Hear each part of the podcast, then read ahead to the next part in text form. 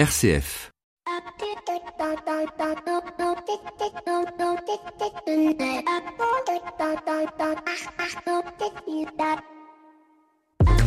Bonjour à toutes et à tous. C'est la rentrée et avec elle son lot de bonnes résolutions. Pour ma part, j'ai acté que cette année, il n'y aura pas de place à la procrastination et que je pourrai profiter de mon dimanche après-midi tranquillement.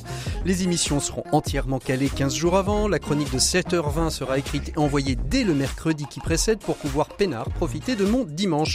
J'ai donc téléchargé quelques logiciels de gestion de projet, fait un emploi du temps, tout cela m'ayant pris quelques heures mais avec au final une certaine estime de moi-même.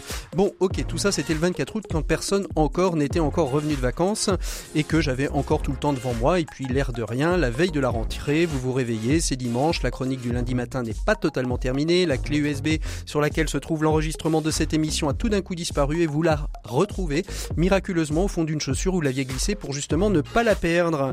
Et puis bien évidemment tout le programme que vous aviez fait pour ce beau dernier dimanche d'été bah, tombe à l'eau. Alors je vous parle pas de l'Uber hein, qui n'arrive pas, normal en province il bosse le samedi soir et roupille le dimanche. C'est donc en sueur, éructant et le poumon en feu que je m'assois dans le train qui me conduit à Paris et où, une fois encore, alors que je m'étais juré que cela n'arriverait plus, j'écris ces quelques mots en me demandant, eh bien, qui un jour a pu théoriser cette notion idiote du bonheur au travail. Allez, bienvenue dans l'écho des solutions. L'écho des solutions. Patrick Longchamp. Très heureux de vous retrouver pour cette quatrième saison de l'écho des solutions, une saison que nous ouvrons sur le thème, vous l'avez compris, du bonheur au travail, mythe, croyance ou réalité, un dossier qu'on a enregistré en public jeudi dernier dans le cadre de l'université Homme Entreprise en plein milieu du vignoble bordelais. nous aurons comme invité Julia de Funès, philosophe et auteur justement de la comédie inhumaine qui remet en cause ce bonheur au travail. Nous aurons Martin Richer, consultant en RSE et management, et Michel Sarah qui a réinventé son entreprise en 2012. Bien évidemment, Évidemment, vous retrouverez toutes vos rubriques habituelles, l'invité éco. Cette semaine, nous allons parler des objectifs du développement durable avec le Forum mondial Convergence. Et puis, bien sûr, vous retrouverez aussi euh, vos 7 minutes pour changer le monde. On parlera d'une petite revue écolo ludique pour enfants qui s'appelle Tu savais pas, une sorte de hulotte euh, à destination des 8-12 ans. Et puis, bien sûr, nous retrouverons Maxime Dupont et Flavie. Elle, elle prolonge les vacances jusqu'à la semaine prochaine. On commence tout de suite avec notre invité éco de cette semaine. L'invité écho, Patrick Longchamp. Voilà, il est temps d'ouvrir le premier invité écho de cette semaine. Il s'agit de Thibault Larose. Bonjour Thibault. Bonjour Patrick. Vous êtes donc euh, directeur général de Convergence. Convergence, euh, on le rappelle, c'est une association, une structure qui a pour euh, mission, qui s'est dotée pour mission de développer, de faire connaître les objectifs du développement durable et se tient comme tous les ans en début septembre le Forum mondial convergence qui aura lieu les 5 et 6 septembre prochains au Palais Brognard, ancienne bourse de Paris. Quand j'ai dit tout ça, euh, Thibault, euh, on a envie de se dire euh, finalement les objectifs du développement durable, euh, ça a 4 ans maintenant, hein, les ODD ont été signés par 193 pays il y a il y a 5 ans, on va on va bientôt fêter aussi le 20 et 25 septembre prochain justement quasiment ces 4 années, 5 années de d'existence, mais on en est réellement de l'application de ces objectifs du développement durable? Euh, écoutez, c'est une bonne, c'est une très très bonne question, Patrick. Je pense que je pense que les ODD, euh, les ODD sont en train de progresser. Je pense qu'il y a une vulgarisation, une démocratisation de plus en plus importante euh, au sein du, du grand public, euh, plus du public institutionnel. Donc ça, ça prend forme.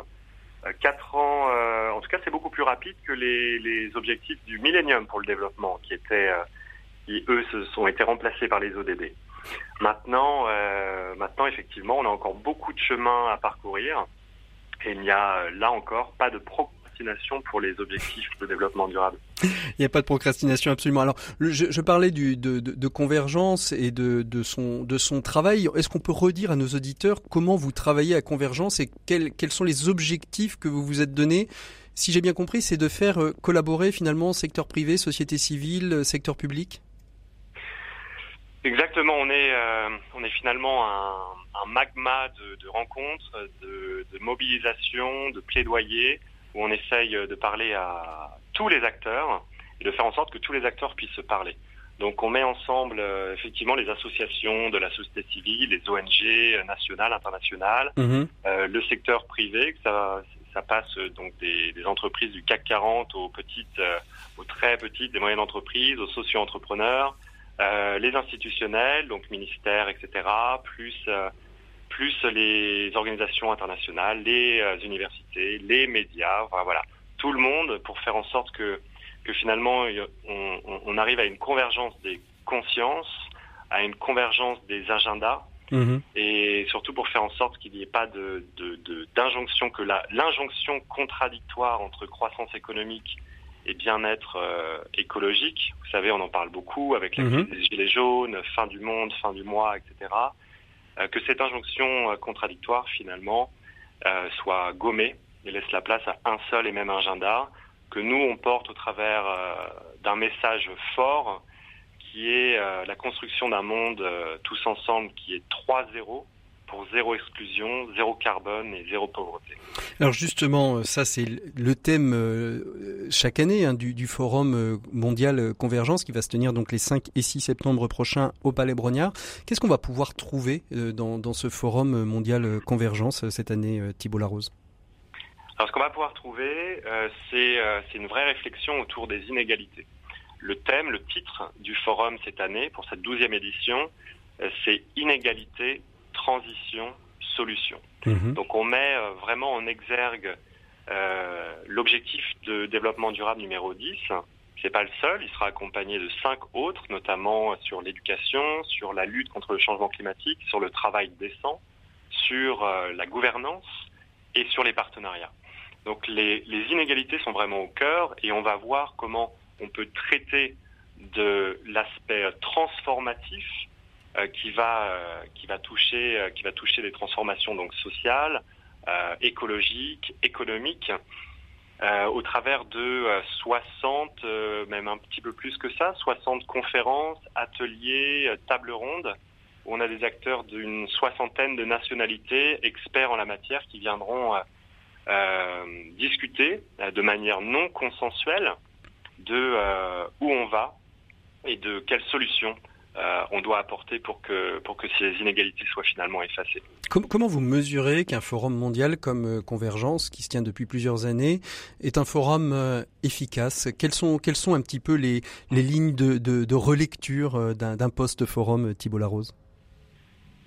Euh, C'est une c'est une très bonne question. C'est quelque chose qu'on met euh, qu'on met en pratique euh, en pratique tous les jours. On travaille, vous savez, on travaille beaucoup sur la mesure d'impact social Mhm. et notamment la mesure d'impact social euh, parce qu'on l'impose aux autres, euh, on se l'impose aussi à, à nous-mêmes de notre grille de lecture pour savoir si on fonctionne bien euh, ou pas. Nous avons euh, nous avons de plus en plus d'engouement finalement pour pour pour ce disons pour pour une économie inclusive, pour une économie pour euh, l'économie sociale et solidaire, certes, mais aussi pour tout ce qui va au-delà, pour euh, les objectifs de développement durable. Mhm. Donc il y a une vraie, une véritable prise de conscience et on voit que année après année, finalement, euh, le forum a grossi. Les participants sont plus nombreux, les intervenants sont plus sont plus de qualité finalement et viennent de plus en plus de pays. Donc c'est euh, nous à nous à ça qu'on voit que, que le forum euh, fonctionne. Plus euh, voilà plus d'autres d'autres retombées euh, extérieures qu'on peut euh, qu'on peut avoir et qui sont relativement favorables au travail qu'on fait. Deux soirées importantes aussi dans le Forum mondial. Il y en a une en général centrée autour des médias avec nos, amis de, Spark News, une autre plutôt centrée autour de la jeunesse. Important d'associer ces deux événements? Bah, très important parce que parce que finalement les médias vont être un canal, euh, un vecteur d'information qui est, primordial, qui permet euh, cette vulgarisation et démocratisation de ce qu'est l'agenda 2030 des Nations Unies et, des objectifs de développement durable. Euh, donc ça c'est pour pour la, première soirée du, jeudi soir et aussi très important d'associer la jeunesse. Et vous savez la jeunesse on la porte au travers d'un collectif de 35 euh, organisations, associations qui s'appelle Youth We Can, euh, qui est euh, qui est très jeune, qui s'appuie sur euh, sur l'engagement de la jeunesse pour faire changer le monde. Et finalement, c'est c'est c'est c'est- c'est les jeunes l'avenir euh, Mm. l'avenir. Donc euh, donc oui, c'est deux piliers euh, centraux dans dans notre euh, dans notre programmation. Thibault Larose, ce forum s'exporte aussi, il ne reste pas qu'en France. Hein. Absolument, absolument. Euh, nous sommes maintenant, nous avons maintenant fait euh, sept éditions du forum à l'international et sur euh, tous les continents. Donc de la Colombie aux Philippines, en passant par le Niger, la Tunisie ou même la, la Grèce.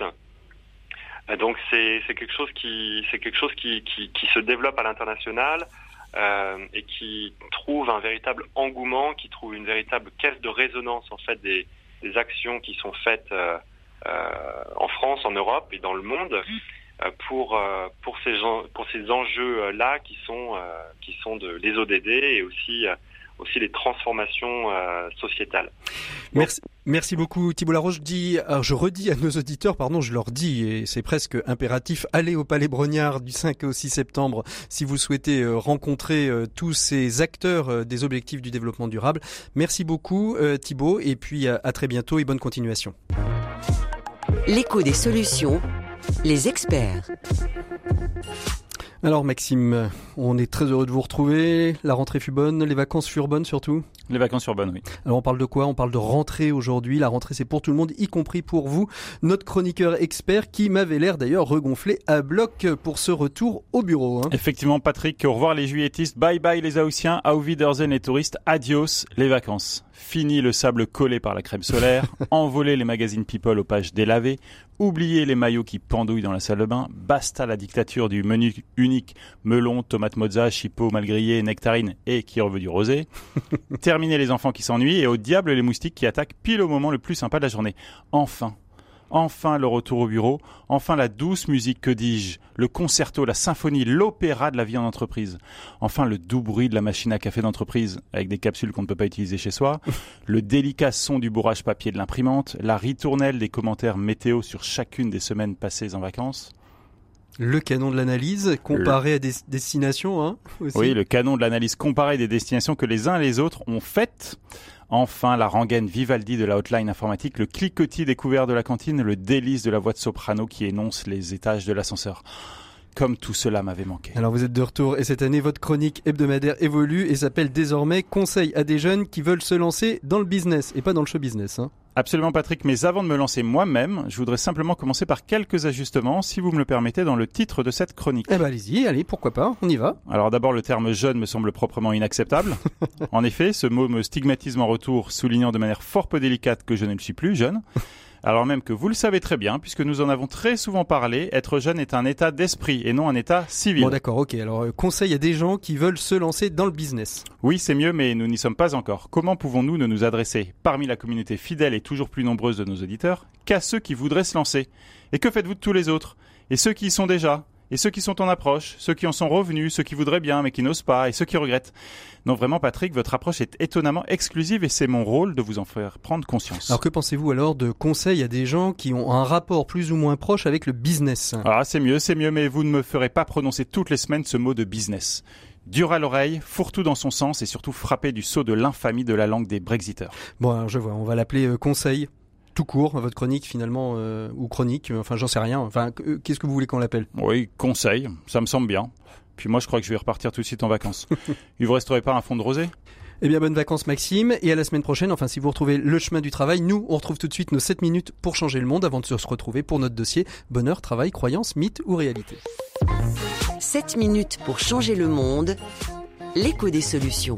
Voilà, 7 minutes pour changer le monde dans l'écho des solutions de cette nouvelle saison et nous sommes en direct du Québec avec David Volpi, créateur, fondateur d'une petite revue écololudique qui s'appelle Tu savais pas? David Volpi, bonjour. Bonjour. Merci beaucoup d'être avec nous. Alors vous êtes euh, l'initiateur de cette petite revue euh, euh, écolo-ludique, comme je, disais, qui a pour vocation, si j'ai bien compris, de sensibiliser les jeunes publics à la question écologique, c'est ça? Voilà, exactement, à la question écologique, à la nature et aux animaux en général. Et donc, euh, bah, c'est vrai que c'est un petit journal, donc c'est le petit journal nature qui fait grandir sa culture. Mhm. Donc, euh, c'est un journal en fait sous format tabloïd, donc c'est un vrai petit journal pour enfants, euh, avec plein d'informations sur les animaux, sur la nature. C'est très ludique, il y a beaucoup d'images. Enfin, c'est il y a beaucoup de choses à apprendre, il y a beaucoup d'articles scientifiques vulgarisés et accessibles à tous les enfants. Alors vous êtes quoi? Vous êtes un ancien lecteur de la qui s'est dit que finalement la était peut-être un petit peu trop technique pour euh, pour les jeunes publics et vous vous êtes dit tiens on pourrait peut-être adapter euh, euh, ça à, à, des publics plus jeunes? L'idée, enfin c'est vrai que la Hulotte, la Salamandre, tout ça, c'est vraiment des journaux qui sont vraiment excellents, auxquels j'adhère, auxquels pour lesquels j'étais abonné, j'ai lu beaucoup, enfin voilà. D'ailleurs, je reçois toujours des informations et je m'inspire encore des informations que je peux lire dans ces dans ces revues. Mais l'idée, c'était pas de, de faire concurrence, on va dire, c'était plus de lancer un nouveau concept euh, plus euh, un peu plus général. C'est-à-dire que pour moi, chaque journal est, euh, est dédié à un animal ou, ou à un fait naturel. Par mhm. exemple, là, je vais sortir un numéro sur les sur les écureuils. Vous savez pas que les écureuils sont très organisés. Et l'idée, voilà, c'est de, de, de parler un peu plus de l'animal et de mieux connaître son comportement, sa manière d'agir, tel qu'il est dans son environnement naturel. Alors, comment vous est venue cette idée, David? Alors, bah, j'ai beaucoup d'idées. Il y en a beaucoup qui se concrétisent pas. Mais, euh, mais, celle-ci, oui. Non, non, cette idée, cette idée, je l'ai eue en fait en discutant avec ma conjointe qui est, qui est vétérinaire. Et euh, elle me parlait beaucoup de, de, maladies propres à certains animaux. Et puis je me suis dit, enfin je sais pas, l'idée a germé en moi et je me suis dit, mais ça serait intéressant de, de faire des focus sur, euh, sur certaines maladies ou certains faits qui sont consacrés uniquement à certains animaux. Et de fil en aiguille, bah, j'en suis arrivé voilà, à Tu savais pas. Donc, tu savais pas que, que les chauves-souris euh, ne sont pas aveugles. Euh, tu savais pas voilà que les écureuils sont très organisés. Enfin voilà, du coup. Et, pourquoi, les, pourquoi le jeune, mais pourquoi le jeune public plutôt que qu'un public euh, plus plus adulte ou plus ado? Parce que quand on lit, alors c'est c'est accessible à tout le monde bien évidemment, mais quand on quand on voit votre euh, votre journal, c'est quand même à mon avis plutôt orienté pour les 8 8 12 ans quoi. Oui, c'est ça. C'est à partir de 8 ans, même si euh, certains enfants qui le lisent ont, 6-7 ans. Après, ça dépend de, mhm. la maturité de, chacun. De mhm. Voilà, la maturité de chacun. Mais euh, du coup, pour moi, donc m'adresser aux enfants, c'est très important car euh, bah, aujourd'hui, pas une journée ne passe sans que l'on parle des, bah, du souci écologique. Mhm. aujourd'hui, c'est vraiment un bah, c'est vraiment un problème sociétal. On en parle vraiment tous les jours et puis c'est, enfin, la, la question est, est, primordiale pour les années à venir. Et pour moi, c'est important que l'enfant et les parents aussi d'ailleurs et des clés pour, euh, pour rentrer dans le débat, si vous voulez. Mhm. C'est-à-dire qu'ils en sachent plus sur les animaux, qu'ils comprennent euh, quel peut être l'impact de l'animal sur, euh, sur la biodiversité, quel peut être son impact si l'animal disparaît. Enfin, voilà, il y a toutes ces, il y a plein de notions comme ça qui sont, qui sont expliquées dans le journal. Et pour moi, c'est important, voilà, que l'enfant se fasse sa propre idée, euh, qu'il ait des clés en main et qu'il puisse aussi rentrer dans le débat et qu'il prenne conscience de, de l'importance de toute cette biodiversité et, l'impact sur l'environnement. Comment vous, vous avez été touché par cette question de la biodiversité, de l'environnement? Vous avez fait les études euh, adéquates? Euh, C'est votre conjointe vétérinaire qui vous a ouvert à, cette question Vous avez été conscientisé plus jeune par, cette, par ces questions d'environnement, de protection de la nature? Alors moi, c'est arrivé il y a, ça va faire 7-8 ans maintenant. En fait, j'étais pas du tout, j'étais pas du tout sensibilisé à ça, si vous voulez. Mhm. J'aimais bien les animaux, la nature, tout ça, mais sans, sans, pousser plus loin la réflexion. Mais non, non, moi j'ai vu quelques vidéos, si vous voulez, sur Internet, des documentaires, des reportages qui m'ont qui m'ont marqué, qui m'ont vraiment impacté, qui m'ont donné envie, moi aussi, de, de m'investir dans cette cause-là. Et, euh, et voilà. Et j'ai eu envie. Il y a beaucoup de choses qu'on apprend dans le journal que j'aurais aimé apprendre quand j'étais plus jeune et, euh, et qui forcent ma réflexion, qui auraient forcé ma réflexion. Et du coup, voilà. Donc j'ai eu envie, moi, de, bah, de sensibiliser aussi les, plus jeunes euh, comme j'aurais voulu l'être à l'époque. Alors, lancer un journal, on dit aujourd'hui que les médias sont en crise, que c'est compliqué de faire perdurer dans le temps euh, un journal. Vous y arrivez, comment vous y êtes pris en, en, quelques mots?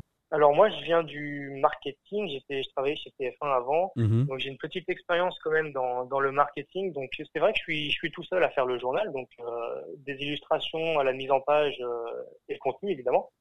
Et bah écoutez, j'ai fait, euh, j'ai, j'ai, réussi à établir une, une certaine, une forte communauté sur les réseaux euh, mhm. qui me suivent euh, depuis mes débuts. Et, euh, et voilà, après de, bah, de, de, fil en aiguille, de bouche à oreille, c'est, bah, ça a fait, ça a fait son, son chemin. Combien, combien d'années Ça va faire à peu près. ça va faire deux ans là. Deux ans, deux ans d'existence. Vous arrivez un peu à l'équilibre avec le, le, journal où il faut encore beaucoup, beaucoup. Alors on veut toujours plus évidemment d'abonnés. Alors bien sûr, euh, si, si, je pouvais doubler le nombre d'abonnés, ce, serait vraiment parfait. Après, euh, ce que je remarque, c'est que les enfants s'intéressent pendant un an, deux ans maximum à, à la revue mhm. et passent à autre chose. Donc, il faut trouver le, le, juste milieu entre le renouvellement et, les fins d'abonnement. Mhm. comment, comment on peut uniquement l'abonnement On peut le trouver en kiosque Pas encore Peut-être? Alors pas en kiosque. Moi j'ai des partenariats avec certaines librairies, mais ça reste assez sommaire. Donc pour l'instant la revue elle est disponible sur internet. Donc mhm. c'est sur le site tu savais pas.com. Et, et voilà, on peut s'abonner. On choisit le nombre de mois. Et si on ne souhaite pas s'abonner, on peut aussi acheter euh, les anciens numéros. Le prix reste le même. On le reçoit chez soi, on l'imprime Comment ça se passe? Alors, vous, le, vous avez deux possibilités. On peut l'acheter soit en version numérique, donc mhm. euh, sur le site, donc c'est un, un, PDF tout simple. Soit vous, le, vous achetez la version papier, donc vous le recevez directement chez vous. Et il faut savoir qu'il y a une démarche environnementale et que le journal est livré euh, sans plastique. Euh, il est fait aussi à partir de, de papier recyclé et recyclable. Euh, et, c'est de l'encre sans solvant ni produit d'origine animale. Voilà, j'ai essayé vraiment de faire le maximum pour minimiser l'impact environnemental. Donc, euh, donc, voilà. Donc un journal écolo du, du en, donc un, journal qui est écolo du début jusqu'à la fin. On est en économie circulaire totale sur ce journal alors? Voilà, j'essaye de l'être. Après, bien sûr, il y a le, il y a le transport, mais bon, le transport. l'impact est vraiment minimisé au maximum. Le transport, les serveurs informatiques, mais on minimise évidemment l'impact énergétique. Merci beaucoup, David Volpi. Si on veut retrouver ce journal bah, sur Internet, c'est www.tusavais-pas.com, c'est ça? Exactement, c'est bien ça. Merci beaucoup d'avoir été notre invité de ces 7 minutes pour changer le monde. Nous, on continue euh, tout de suite euh, dans l'écho des solutions. L'écho des solutions. Patrick Longchamp. Voilà, bonjour tous, à toutes et à tous. Euh, très heureux de vous retrouver pour cette quatrième saison de l'écho des solutions que nous ouvrons aujourd'hui au cœur de l'université Homme Entreprise où Christophe Delachaise et les équipes du CK nous accueillent désormais depuis trois ans après avoir parlé de pouvoir il y a deux ans, de data et du libre arbitre euh, l'année dernière. Eh bien cette année, nous nous intéressons à une question que nous abordons régulièrement en filigrane de nos émissions, mais que nous n'avons finalement jamais réellement creusé, à savoir la question du bonheur au travail. Est-ce un mythe, une croyance, une réalité? C'est un dossier qui est enregistré euh, en public depuis Smith Olafite, ce vignoble du Bordelais qui accueille les universités d'été depuis de nombreuses années. Et pour nous accompagner dans cette réflexion, eh bien, nous avons plusieurs protagonistes. Nous avons tout d'abord euh, la philosophe, euh, femme de RH, Julia De Funès, qui a coécrit avec euh, Nicolas Bouzou un ouvrage qui s'appelle La comédie inhumaine.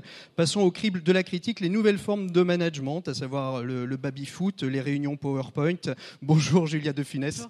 Merci beaucoup euh, d'être avec nous. À vos côtés, Martin Richer, qui est consultant en management euh, RSE. Après un parcours dans différents grands groupes, hein, vous êtes euh, devenu consultant. Vous accompagnez les entreprises dans la mise en place de la RSE, mais, mais pas que. Et puis vous êtes un observateur depuis de nombreuses années du monde de l'entreprise. Merci beaucoup d'être avec nous. Et puis à vos côtés, Michel Sarah, qui est PDG du groupe GT Location, un groupe spécialisé dans le transport.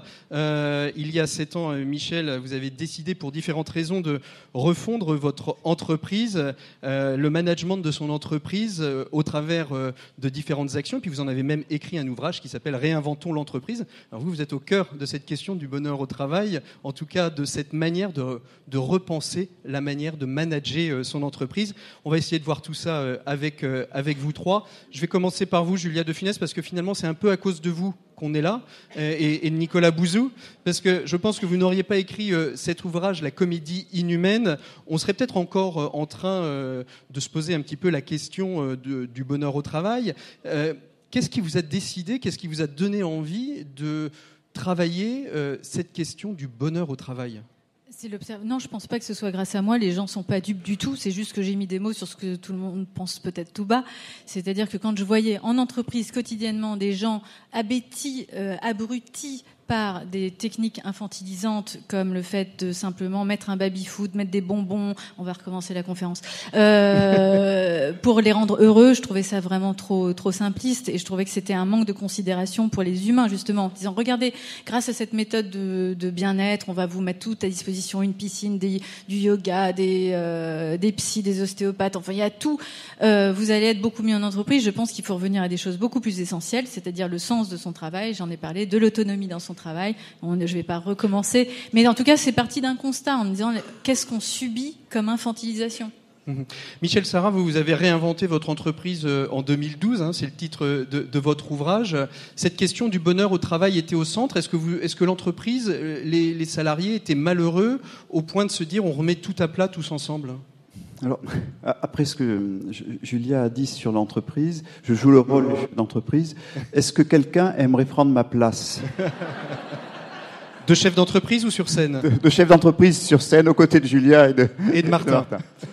Euh, alors, euh, très sincèrement, euh, quand Christophe m'a demandé de participer au débat, j'ai été très touché de sa confiance sans doute imprudente. Et euh, je n'ai appris le thème que, euh, quand tu m'as appelé au téléphone la semaine dernière. Et sincèrement, par rapport à ce que nous vivons chez GT depuis quelques années, avec toutes les lourdeurs, toutes les, euh, toutes les erreurs, mais aussi tous les moments d'enthousiasme, je trouve cette question du bonheur au travail désuète. Et j'ai lu avec beaucoup d'intérêt votre, votre livre, Julia.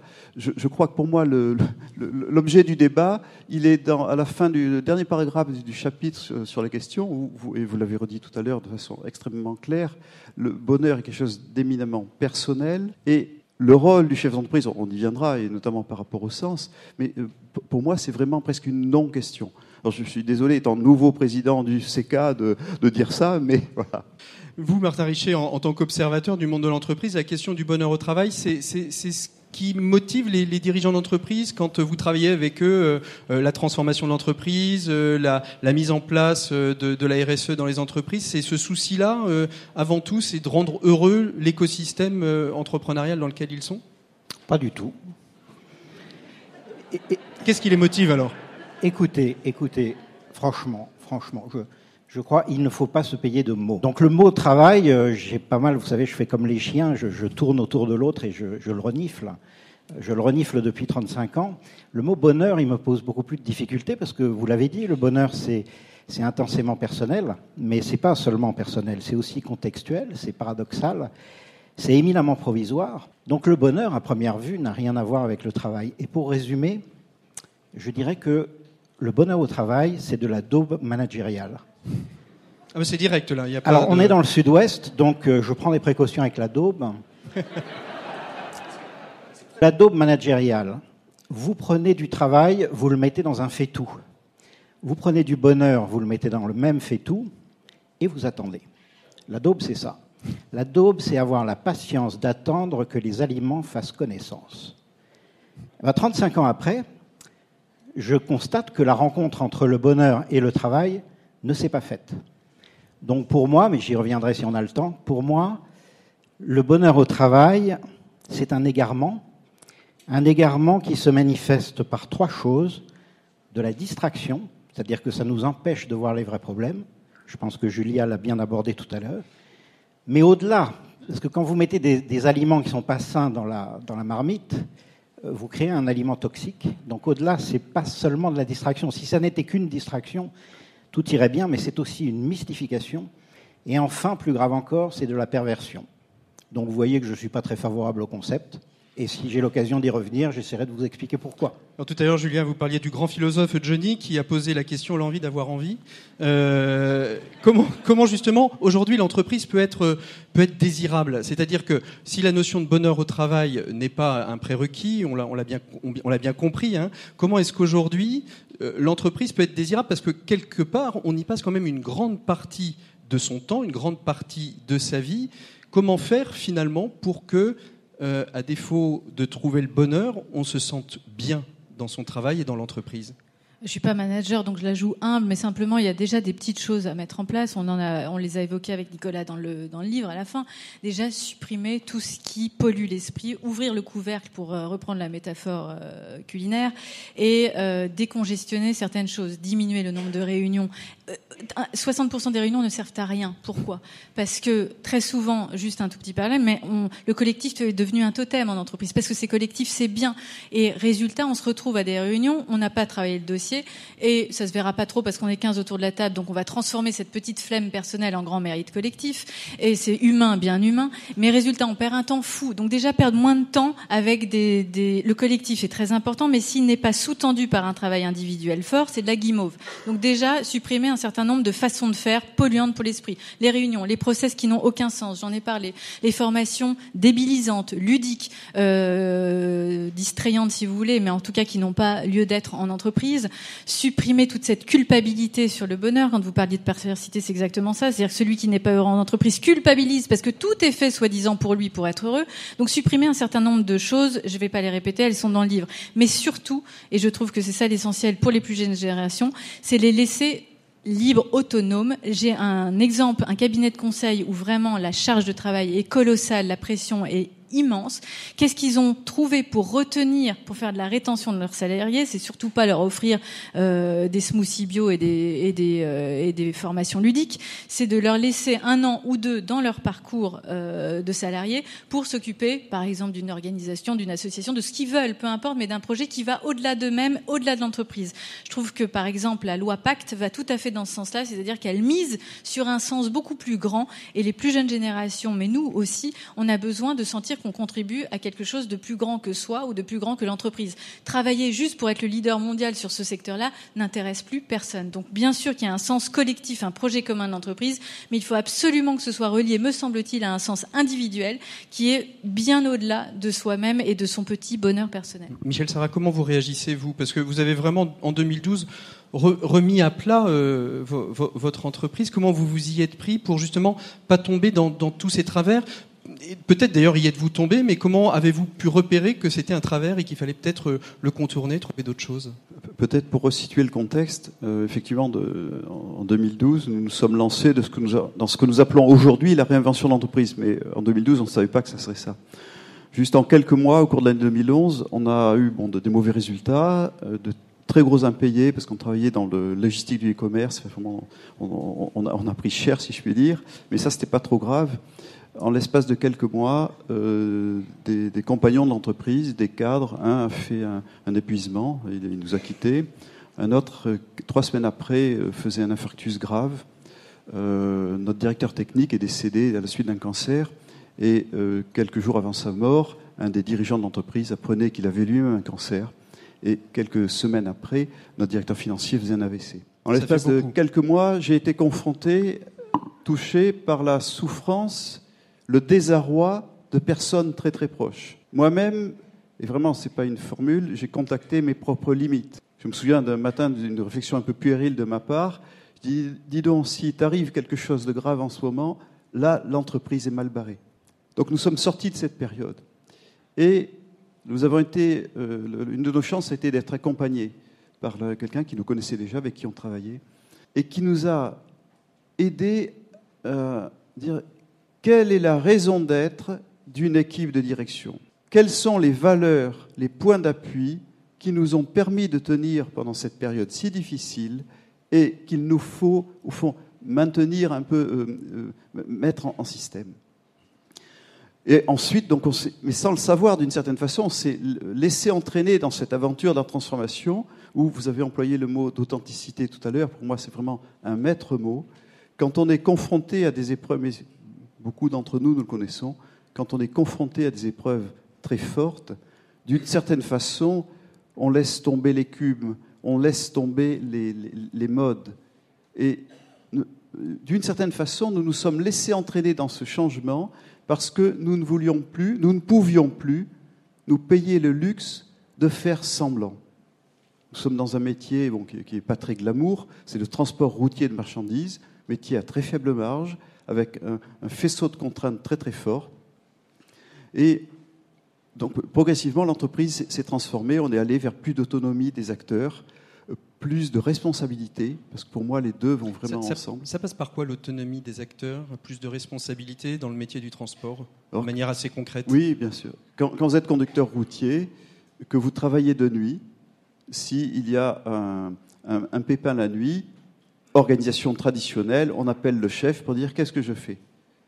Nous avons des équipes où nous expérimentons, j'emploie le mot et on est en train de le généraliser, mais pour le moment, euh, dans le, stade d'expérimentation, nous expérimentons que ces personnes aient les moyens de prendre les décisions adaptées à la situation. Et ça, passe par un travail sur les systèmes d'information qui est assez colossal, et ça, passe aussi par, au fond, un entraînement à, dans votre livre, j'espère que je ne vais pas me tromper, mais le sapere Audé. sapere Audé. ose savoir. Alors je traduis aussi ose décider. Au fond, donner les moyens, donner les conditions aux personnes dans la situation professionnelle où ils sont, de pouvoir prendre des décisions. Mmh. Et aider le management à vivre cette révolution copernicienne que si un tel se trompe, fait une erreur, on ne, cherche, on ne le sanctionne pas pour se protéger, mais on, essaie d'accompagner. Et ça, je le dis en quelques mots, ça fait des années que nous travaillons dessus et je pense qu'il nous faudra encore des années. Julia de Funès, je vous ai vu réagir au moment où euh, Michel a parlé de la raison d'être du métier qu'ils font, du comité de direction. Pourquoi? Parce que c'est vraiment ça le cœur, finalement, de, trouver. Vous avez développé hein, dans votre ouvrage toute une question sur le sens, mais euh, le fait de de faire l'action, d'aller au travail, c'est trouver cette raison d'être pour chacun dans Non, mais pour être très simple, la raison d'être, c'est le sens. Donc, que ce soit la raison d'être au sens de la loi Pacte ou la raison d'être, c'est trouver le sens. Et finalement, de façon très concrète, je trouve que les plus jeunes ou les collaborateurs aujourd'hui ont besoin, un, d'argent. Euh, on n'en parle jamais, c'est quand même un salaire gratifiant. Deux, du sens et de la liberté et de l'autonomie. C'est ça qu'ils cherchent. Ils cherchent plus à vivre des expériences de vie, maintenant des intensités, plutôt que ce fameux sentiment d'appartenance, de fidélité à l'entreprise qui me semble, pour le coup, pour les plus jeunes, complètement obsolète. Donc, j'ai un tout petit peu euh, tiqué, mais vous savez, je tique toujours. Mais euh, sur, les, sur les valeurs de l'entreprise et sur l'appartenance, parce que je pense que c'est moins essentiel, moins fondamental. Ça ne veut pas dire que c'est pas nécessaire, mais en tout cas, c'est moins fondamental aujourd'hui pour les plus jeunes que leur propre vie et leur intérêt personnel. Donc, c'est très difficile pour le manager de relier un sens collectif à un intérêt personnel qui va vers de l'argent, du sens et de l'autonomie. Mmh. Martin Richer, vous avez vu, vous, l'entreprise, depuis 30 ans que vous l'accompagnez, l'entreprise se transformer, euh, ou du moins la, manière de, considérer euh, le travail, le management et les collaborateurs se transformer dans ces 30 dernières années? Elle va où l'entreprise aujourd'hui? Ben, bien, sûr, le, travail bouge, il bouge extrêmement vite euh, par des facteurs. On pense évidemment au numérique, mais le numérique n'est que ce que les anglo-saxons appellent un enabler, c'est-à-dire quelque chose qui rend possible il y a des mouvements de fond, des transformations silencieuses qui sont en cours dans les entreprises, qui font bouger le travail. Si on regarde sur le long terme, sur longue période, parce que c'est là qu'on voit les choses véritablement muter, ce qui a bougé dans le travail, la première chose majeure, c'est, euh, bah, Julia, je vais déflorer le mot 2020, la centralité. La centralité du travail a extrêmement, euh, extrêmement bougé. Euh, c'est la raison pour laquelle moi je dis que le bonheur au travail est une religion, parce que toutes les religions ont leurs grands prêtres, euh, elles ont leurs rites, et elles ont aussi leurs textes sacrés. Et comme on est dans l'univers du multimédia, maintenant, le texte sacré du bonheur au travail, c'est un documentaire audiovisuel qui s'appelle Le bonheur, au, travail. Il a été fait par Martin Messonnier, qui est un excellent auteur de documentaire. Il a été diffusé pour la première fois sur Arte en 2005. Et figurez-vous que c'est le documentaire qui a été le plus visionné sur Arte. C'est le, documentaire qui a eu le plus de succès. Énormément de monde en a parlé. Euh, il montrait des exemples d'entreprises, par exemple euh, l'entreprise Picard de Favi, euh, Poult, qui est à Montauban, ou bien des entreprises américaines. Ce qui est intéressant maintenant qu'on a le recul, c'est de voir ce que sont devenues ces entreprises qui étaient montrées comme modèle de bonheur au travail. Hein. Favi s'est complètement retourné en arrière, Poult s'est complètement retourné en arrière. Donc le bonheur est précaire, on le disait tout à l'heure. Quoi de plus éphémère que, que le bonheur? Eh bien, sans doute le bonheur en entreprise. Donc, le malentendu, il vient de là. Le documentaire Le bonheur au travail, que sûrement beaucoup d'entre vous avez vu, il s'ouvre au tout début du documentaire, dès que le générique de début est terminé, par une voix off qui nous dit deux choses. Elle nous dit, nous cherchons tous le bonheur. Alors ça, je pense que la philosophe aurait des choses à dire. Et deuxième phrase, elle nous dit, comme nous passons la majeure partie de notre temps au travail, pourquoi ne pas parler de bonheur au travail? Et voilà le malentendu. Parce que non, c'est faux. Nous, ça fait depuis le milieu du 19e siècle que le travail n'est plus la première occupation de l'homme. Mmh. On a un très bon sociologue en France qui vit dans le sud de la France, pas très loin d'ici, qui s'appelle Jean Viard, qui a étudié ça de façon euh, chirurgicale. Et Jean Viard nous montre qu'en trois générations, notre temps libre, entre guillemets, c'est-à-dire notre temps hors travail, a été multiplié par quatre parce qu'on rentre dans la vie active plus tard, on quitte plus tôt, on a réduit la durée du temps de travail, etc. Donc non, le travail ne représente que 12% de la vie d'un homme.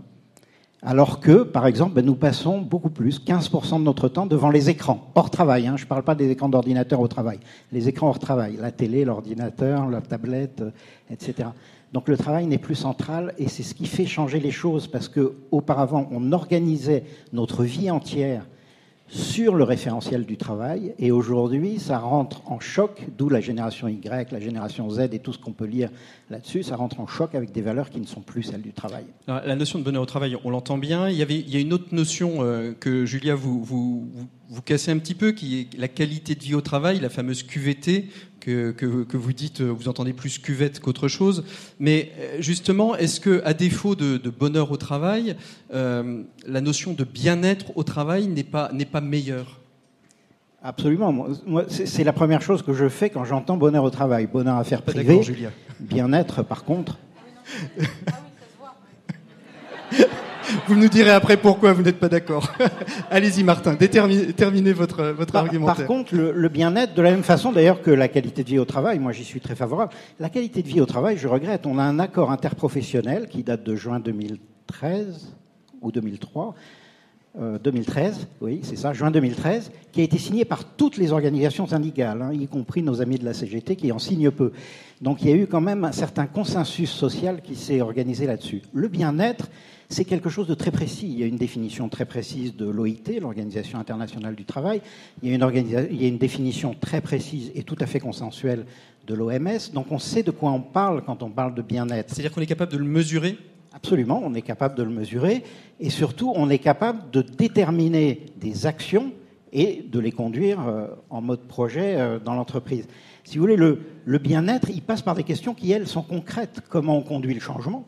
Par exemple Est-ce que les salariés, les collaborateurs sont associés ou non au changement Ou est-ce que le changement leur tombe dessus verticalement euh, Le management, qu'est-ce qui coince dans le management Qu'est-ce qui ne va pas le contexte ou l'environnement de travail, l'idée de faire parler les salariés ensemble dans des groupes de travail en éloignant un peu, en mettant un peu à distance la ligne hiérarchique, de les faire parler sur leur travail, de, mener cette discussion sur le ça, ça c'est la mesure, mais est-ce qu'après c'est suivi d'actes concrets? Parce que Mettons, euh, Julia de Funès le dit très bien dans, son travail, hein, le management euh, c'est une fonction, euh, c'est pas une, c'est, pas, c'est une fonction, c'est pas une promotion, c'est-à-dire c'est le, la compétence qui va permettre.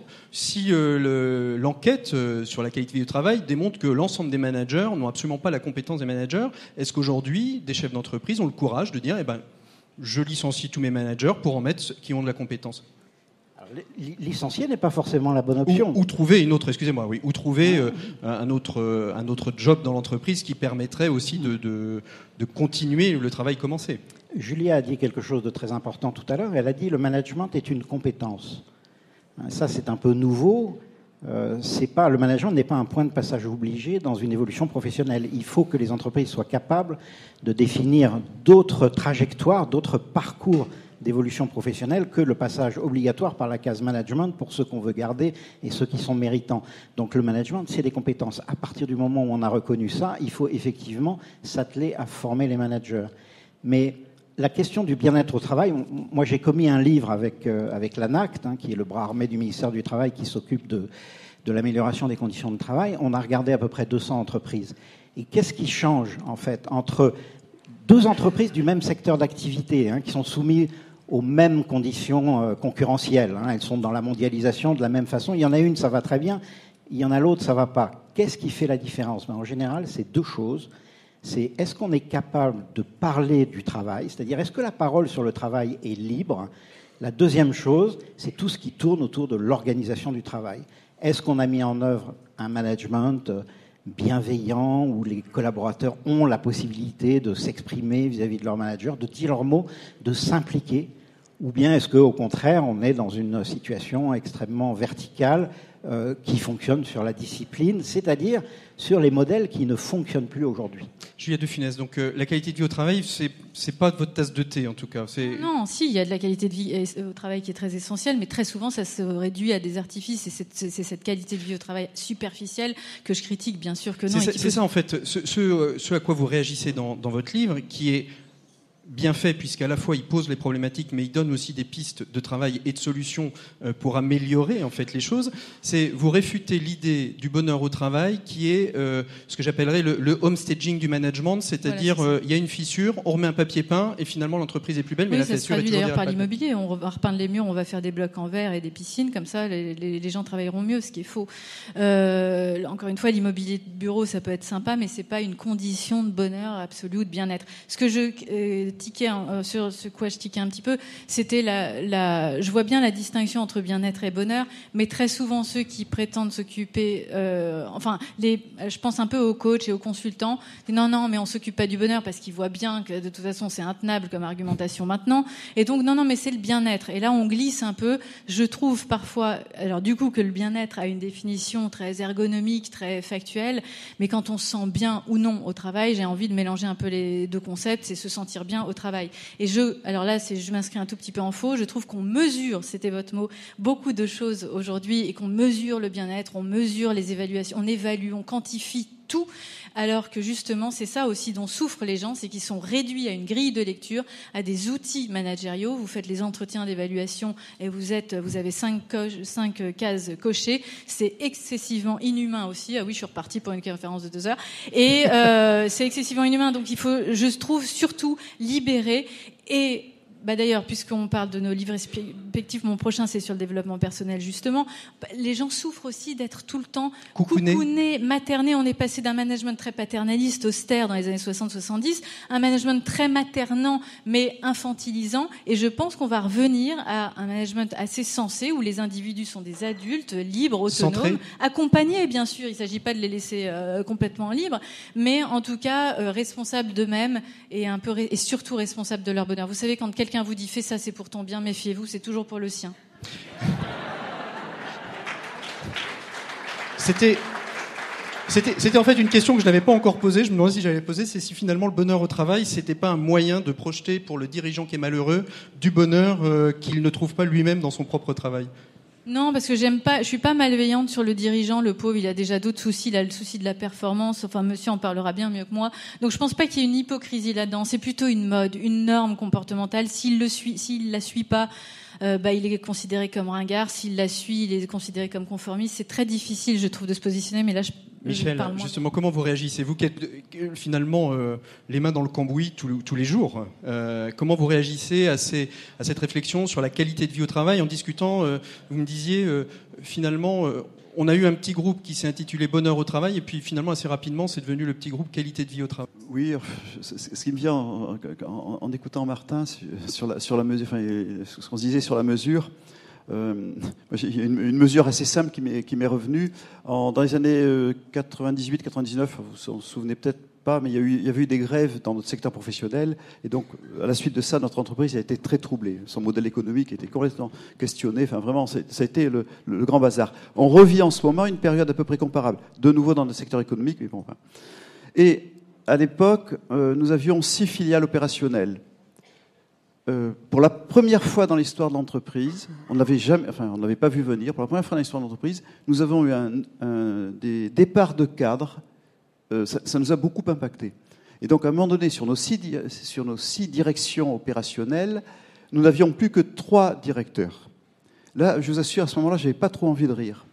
Et je suis un peu basique, mais la, mesure sur dire, la, satisfaction au travail des personnes qui généralement sont parmi les plus engagées hein, au service de l'entreprise, là, on a eu un signal très très fort. En ce moment, nous vivons une période extrêmement mouvementée. L'entreprise vit un virage stratégique majeur. c'est à la fois passionnant et épuisant pour beaucoup d'entre nous. Euh, je regarde les départs volontaires de cadres et heureusement, bon, en même temps c'est la vie, mais il, y en a très peu. Donc vous voyez, pour moi, une, une de mesures basiques, c'est aussi ça. Alors, on, arrive un peu au terme de, cet échange. On aurait pu euh, parler de plein de choses. Euh, Julia me soufflait dans l'oreille, on aurait pu parler de la bienveillance. Vous disiez, euh, Julia, il y a des mots à la mode. Hein. Il y a eu la bienveillance, il y a eu le sens, il y a eu l'agilité. Vous dites le mot qui vient, c'est votre petit pari, ce sera le centrisme, c'est ça? Centrique, non, non. c'est Paris. On attend, c'est en général au moment de la collection printemps-été, donc c'est novembre-décembre. On aura le mot de l'année 2020. Le mot de l'année 2020, donc on vous réinvitera pour parler de centrique allez, pour donner, euh, Martin, rapidement. Juste parce que c'est un débat qui, est extrêmement important, cette affaire de mesure et de quantification. Mesurer n'est pas forcément quantifier. C'est important parce que dans les entreprises, moi j'entends tout le temps, je ne sais pas si c'est le cas chez vous, mais j'entends tout le temps cet, adage qui, représente un peu la sagesse managériale. Euh, pour manager quelque chose, il faut le mesurer. Et c'est pas totalement faux, hein, franchement. Euh, c'est vrai que on mesure ce qu'on est capable de, on, on gère d'abord et avant tout ce qu'on est capable de mesurer. Mais il ne faut pas en rester là, parce qu'il y a aussi des choses qui ne se quantifient pas, qui peuvent quand même se mesurer. Euh, Einstein dit quelque chose de très très juste. Einstein nous dit ce qui se mesure n'est pas forcément le plus important, et tout ce qui est important ne se mesure pas forcément. Bon, c'est un scientifique, il a raison. On, on, a, on, a, un sociologue du travail euh, très intéressant qui s'appelle Vincent de Goljac, qui a créé le terme de quantophrénie.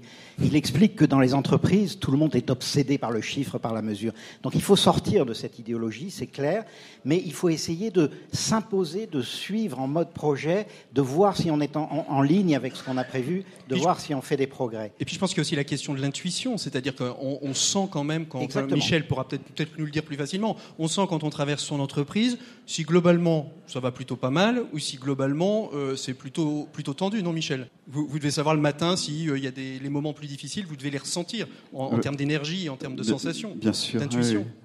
Oui. Et peut-être pour juste un mot pour finir. Euh, tout à l'heure à, à, la pause, j'ai eu un, un, vrai moment de bonheur. L'un d'entre nous, Grégory, je sais, je sais pas si tu, tu es là, est venu me voir. Hein, tu es venu me voir et dire tiens Michel, je, je, suis content de faire ta connaissance. Euh, mon grand-père travaillait chez GT et euh, j'ai un souvenir très fort, très ému de cet homme qui incarnait à la fois l'engagement professionnel, l'engagement dans le syndicat et visiblement, il n'avait pas l'air malheureux. Allez, pour terminer, je vais, je vais, vous demander à chacun de, de, donner un petit conseil, une petite idée, une petite piste pour euh, les auditeurs qui nous écoutent, pour les membres euh, de, ces de cette université homme entreprise, euh, pour mettre en place quelque chose dans l'entreprise pour améliorer un petit peu, éviter la bobologie du bonheur au travail et mettre quelque chose de concret. Martin, vous voulez commencer? Bah, je, disais tout à l'heure que le bonheur au travail est un peu une religion d'entreprise. Le bien-être, lui, repose sur des bases un peu plus rationnelles, un peu plus scientifiques. Et je voulais juste rappeler les fruits d'une recherche extrêmement ambitieuse qui a été menée au, aux États-Unis par le professeur euh, Ward, W-A-2-R. Vous pouvez trouver des choses intéressantes sur Internet. Ça s'appelle Wellbeing and the Workplace. Et c'est une étude longitudinale sur 10 ans qu'ils ont menée sur une population très importante et avec une méthodologie robuste qui essaye de déterminer les facteurs de bien-être au travail ressentis par les salariés. Et, et, il y en a dix, alors c'est un peu long, mais ça, ça, va être court parce que je ne vais faire que les citer, mais un, l'autonomie, on en a un peu parlé tout à l'heure. Deux, l'opportunité d'utiliser ses compétences. Les mmh. gens qui se sentent bien au travail, c'est des gens qui mettent en action leur intelligence. Trois, la clarté des objectifs. Quatre, la variété des tâches, hein, la polyvalence. Cinq, la clarté des feedbacks et des informations sur l'avenir. Six, le salaire, quand même. Sept, la sécurité physique donc sécurité au travail. 8. La considération et le soutien du manager. 9. La qualité des relations sociales. Et enfin 10. La valeur sociale du travail, c'est-à-dire le sentiment que le travail qu'on fait a du sens. Michel, si vous aviez un petit conseil, une petite piste à donner à cette assemblée, à nos auditeurs qui nous écoutent. Euh. On a, on a, on a parlé de courage. Euh, si j'avais un conseil à, à, vraiment à, à partager avec vous et qui personnellement m'a fait profondément, euh, grandement progresser. Il faut dire, je, je partais de très loin. C'est prenez le risque d'écouter réellement les personnes avec qui vous travaillez, les personnes dont vous avez la charge. Ça marche aussi pour le conjoint, le compagnon, la compagne et pour les enfants. L'écoute, donc. Et vous, Julien, une petite piste, un petit conseil Alors moi, c'est l'inverse. Euh, si, si, écoutez, euh, enfin, écoutez, oui, bien sûr, mais moi, c'est une phrase de Simone de Beauvoir. Finalement, j'en fais mon credo en ce moment, mais ça, ça, change au fur et à mesure de la vie. Mais c'est oser l'incroyable aventure d'être soi-même. C'est tout. Je trouve que c'est le plus essentiel dans la vie. Merci beaucoup à tous euh, d'avoir été présents. S'achève. S'achève donc le premier dossier de l'écho des solutions. Merci à Christophe Delachaise ici à Smith Lafitte. Moi je vous donne rendez-vous la semaine prochaine pour une prochaine émission. Euh, on parlera de tout à fait autre chose. On parlera d'entreprise et d'électronisme dans la transformation digitale. Ça n'a rien à voir. En attendant, rendez-vous sur rcf.fr. Bonne écoute des programmes de RCF et bonne continuation aux, aux universités, hommes entreprises. À bientôt. Au revoir.